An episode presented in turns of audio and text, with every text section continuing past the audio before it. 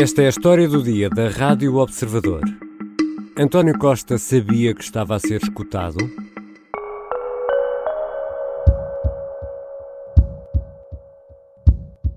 Fui hoje surpreendido com a informação oficialmente confirmada pelo Gabinete de Imprensa da Procuradoria-Geral da República de que já foi ou irá ser instaurado um processo de crime contra mim.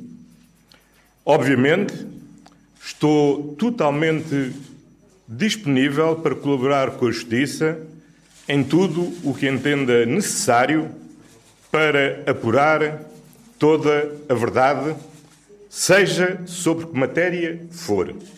Um parágrafo de um comunicado da Procuradoria-Geral da República levou António Costa à admissão.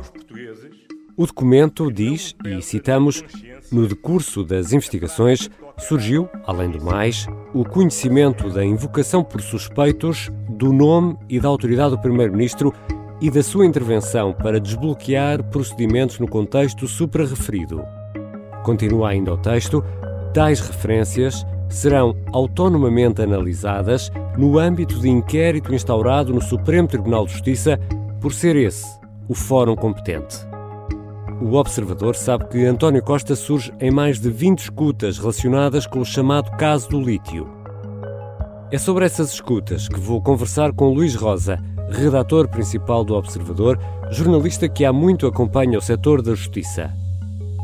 Eu sou Ricardo Conceição e esta é a história do dia, de quinta-feira, 9 de novembro.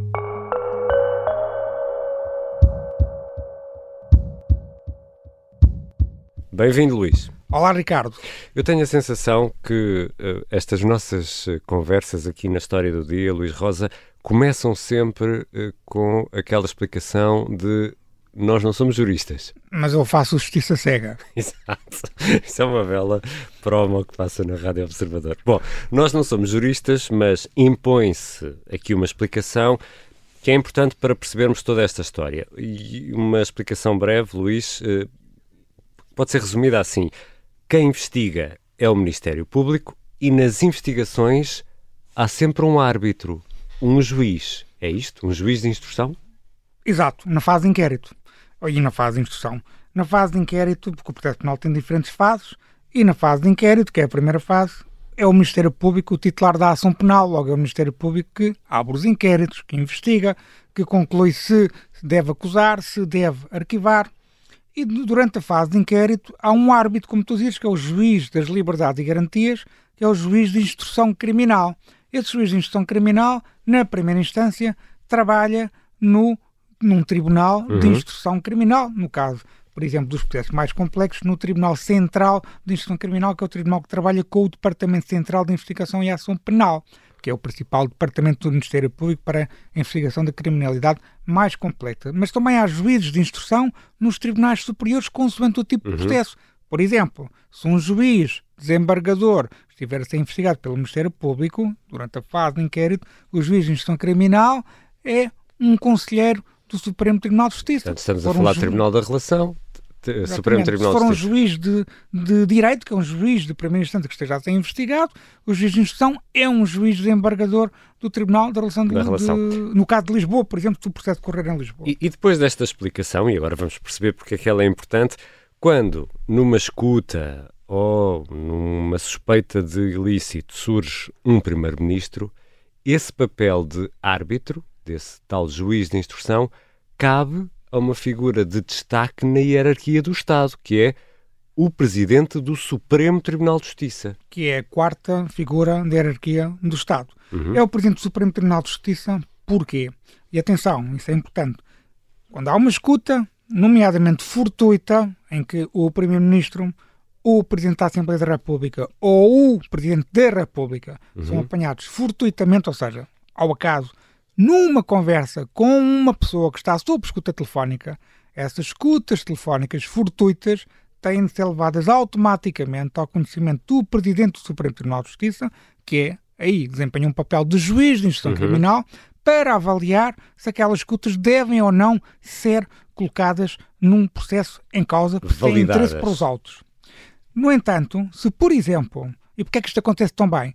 Porque o Presidente da República, o Presidente da Assembleia da República e o Primeiro-Ministro têm direito ao que se chama um foro especial, ou seja, só podem ser investigados no âmbito do serviço do Ministério Público do Supremo Tribunal de Justiça. Porquê?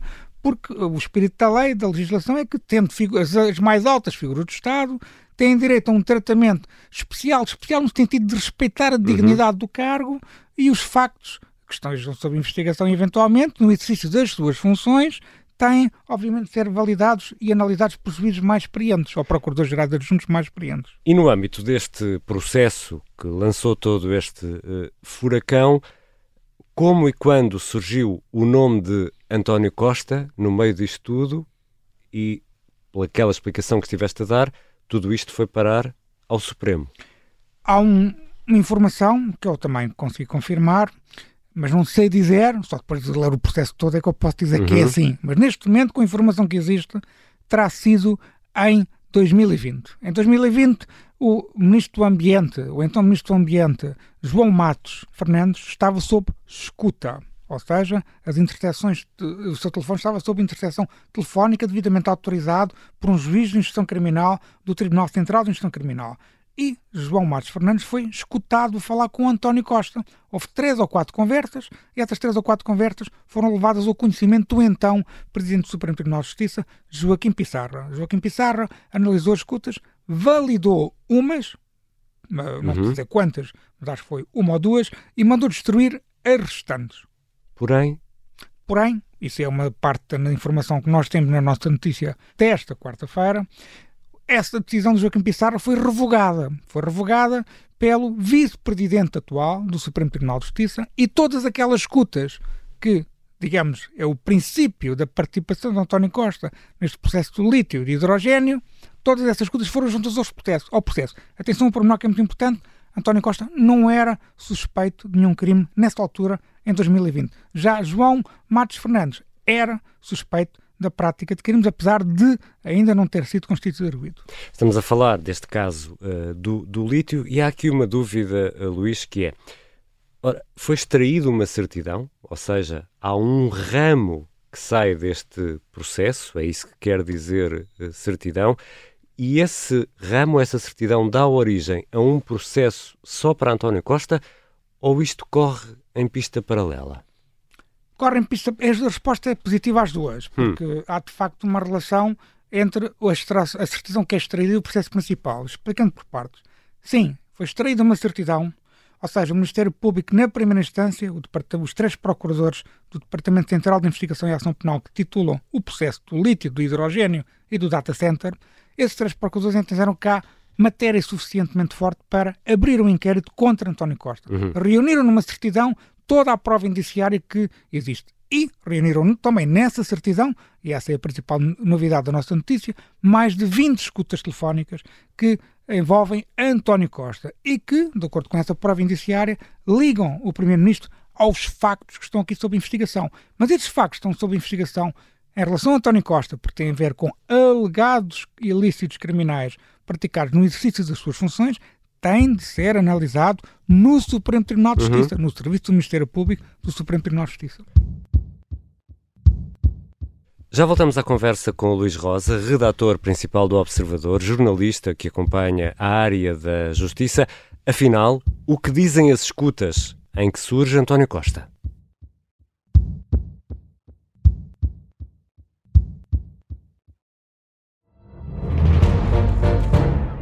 Saguei Tirei, tirei a faca. Fui, empunhei e mesmo no momento em que. Esta é a história do homem obcecado com a infiltração do comunismo na igreja que quis matar João Paulo II em Fátima. Matar o Papa é uma série para ouvir em seis episódios e faz parte dos Podcast Plus do Observador. Estreia a 13 de maio. Os Podcast Plus do Observador têm o apoio da Kia. Estamos de regresso à conversa com Luís Rosa, redator principal do Observador, que há muito acompanha a área da justiça. Luís, já explicaste que há mais de 20 escutas neste processo. Afinal, o que é que é dito nessas escutas? O Observador não teve acesso às escutas telefónicas, não sabe com, não sei dizer com exatidão o que é dito. As escutas são transcritas, não é? Podem ser ou não podem não ser transcritas. Isso já depende da vontade do titular dos autos. Nós sabemos alguns pormenores sobre as escutas. Sabemos que, em primeiro lugar, as escutas uh, são, são de conversas de António Costa, conversas fortuitas. António Costa não estava sob escuta ele próprio, uhum. estava, sim, a falar com pessoas que estavam sob escuta telefónica. E essas pessoas quem são? São os principais arguídos deste processo. São Diogo Lacerda Machado, o seu melhor amigo. São Vitor Scária, chefe de, o seu chefe de gabinete. João Galamba, seu ministro das Infraestruturas e ex-secretário de Estado de Energia.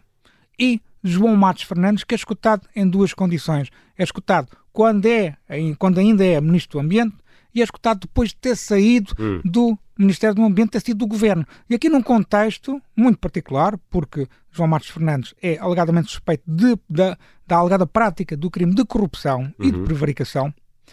Porquê? Porque João Matos Fernandes terá beneficiado, alegadamente terá beneficiado o consórcio da REN, da Galp e da EDP, que se chama, do hidrogênio verde, uhum. que se chama H2 Sinos, terá beneficiado esse consórcio e depois terá ido trabalhar para uma empresa estrangeira que está ligada a uma empresa dinamarquesa chamada Vestas e que faz parte do consórcio H2 Sinos. E, portanto, a suspeita do alegado benefício e a contrapartida que terá recebido João Matos Fernandes é este circuito de portas giratórias. E já depois de ter saído do governo, continuou a falar com António Costa. E já depois de ter, ter saído do governo, continuou a falar com António Costa. Então, e há aqui estes pormenores. Então vamos lá ao que se sabe sobre, sobre o que está nas escutas.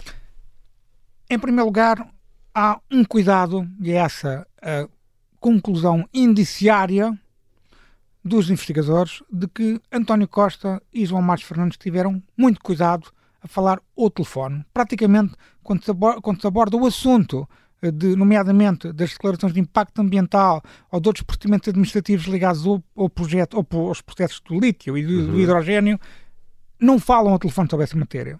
Sabe-se que é esse o tema, mas combinam tomar um café ou combinam uma reunião e, portanto, não há essa, esse desenvolvimento da conversa. Ou seja, há um cuidado especial a falar ao telefone.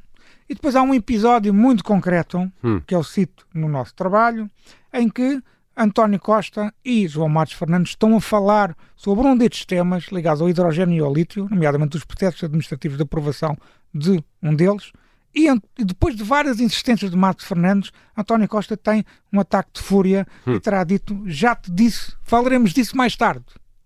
Isso é visto em termos indiciários, ou seja, não é uma conclusão absoluta, em termos indiciários, é visto pelos investigadores como eh, tendo eventualmente existido uma fuga de informação. Ou seja, o Primeiro-Ministro poderia eventualmente saber que algum dos seus membros do governo estaria sob escuta em relação a esta matéria. Essa é a conclusão, ou pelo menos a desconfiança dos procuradores. É isso que Costa saberia que estaria a ser escutado. É um facto indiciário, mas que eu saiba, não foi retirado nenhuma certidão por alegada violação do segredo de justiça. Hum. Mas havia um cuidado especial sobre uh, eventuais uh, conversas telefónicas. Isso indicia de que poderá ter havido alguma fuga de informação. Agora é importante aqui contextualizar o seguinte: é que algumas conversas entre António Costa e João Matos Fernandes, como outras, como outras com outros arguidos, aconteceram depois de 2021. Porquê é que eu estou a dizer depois de 2021? Porque o Semanário Expresso deu uma notícia em uh, 20, a 20, 23 de janeiro de 2021, noticiou que precisamente as primeiras escutas, eu há pouco referi, uhum. que envolvem António Costa, tinham sido levadas ao conhecimento do então Presidente do Supremo Tribunal de Justiça, Joaquim Pissarra, e que isto teria uh, validado umas e destruído outras. Portanto, uhum. em janeiro de 2021, os arguidos souberam que, que havia escutas telefónicas. Também houve outras notícias da sábado, nomeadamente que envolviam João Galamba como suspeito neste processo, além, por exemplo, do ex-ministro da Economia Pedro Cisa Vieira, que em relação a Cisa Vieira, nada se confirmou nestas operações, ele não terá sido alvo de buscas e não, terá, não estará neste momento ligado ao, a este processo. Bom, eu tanto quanto sei, não, tanto quanto sei, não, não sou arguído, nem sei de que é que se, quais são as práticas ou os atos de que há qualquer tipo de suspeição. E perante eh, aquilo que sabemos e aquilo que se sabe, é Luís Rosa, é, é expectável ou essas informações são suficientes para levar António Costa a ser constituído arguído?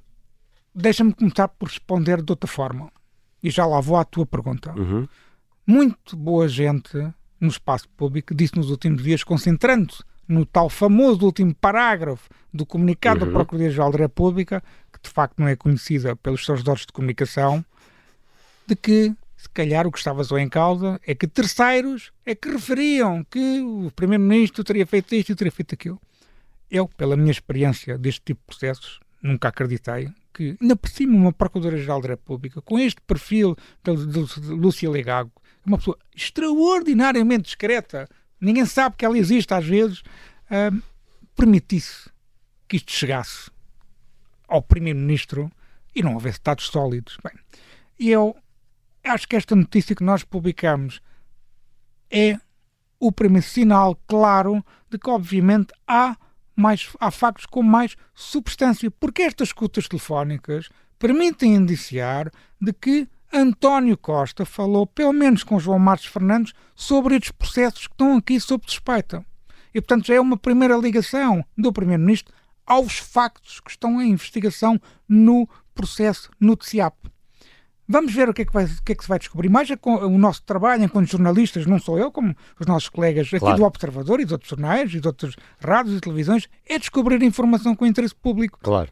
E este processo, que tem mais de 5 mil páginas, eu acredito, pela minha experiência, nós vamos descobrir mais coisas. Por exemplo, uma das coisas que neste momento ainda não é claro, porque essa informação não é conhecida, são, por exemplo, os circuitos de dinheiro, são, por exemplo, as contrapartidas, porque está havendo aqui crimes de corrupção em todos Claro. os segmentos de investigação, tem que haver contrapartidas. Que contrapartidas são essas? Sabemos mu- muito pouco ainda sobre isso. E quanto a António Costa ser constituído arguído, Luís? não tinha respondido a esta tua pergunta.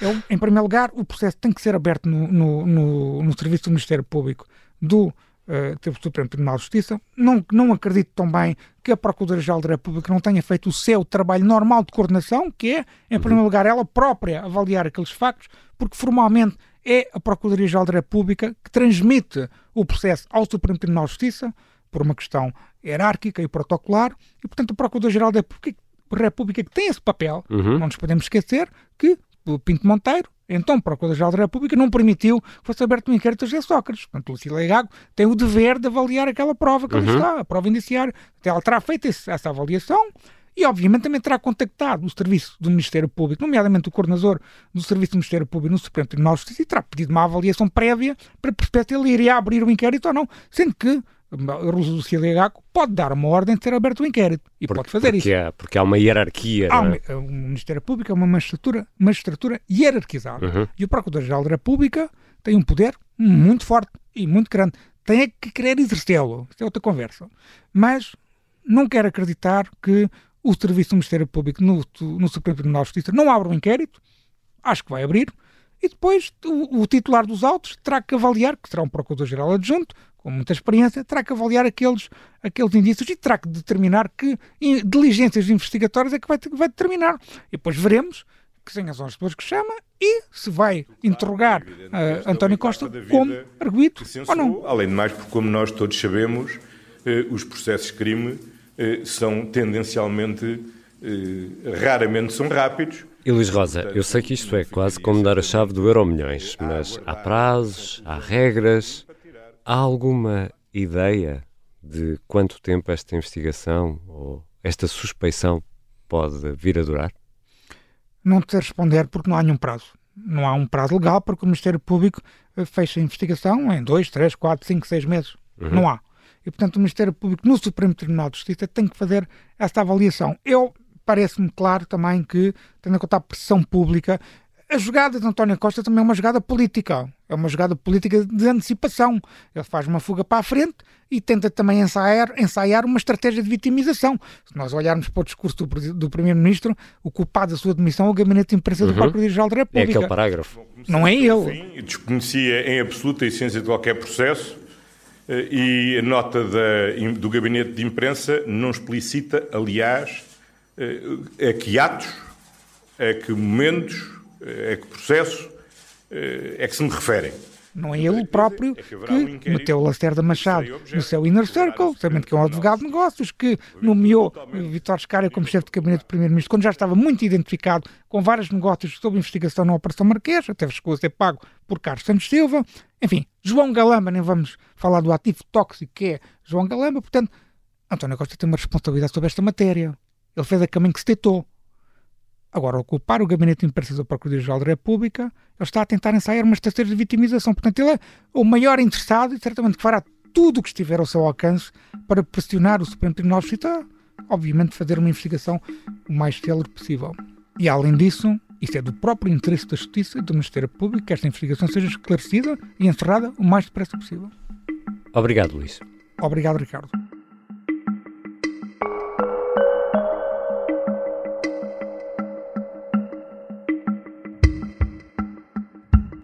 Luís Rosa é redator principal do Observador.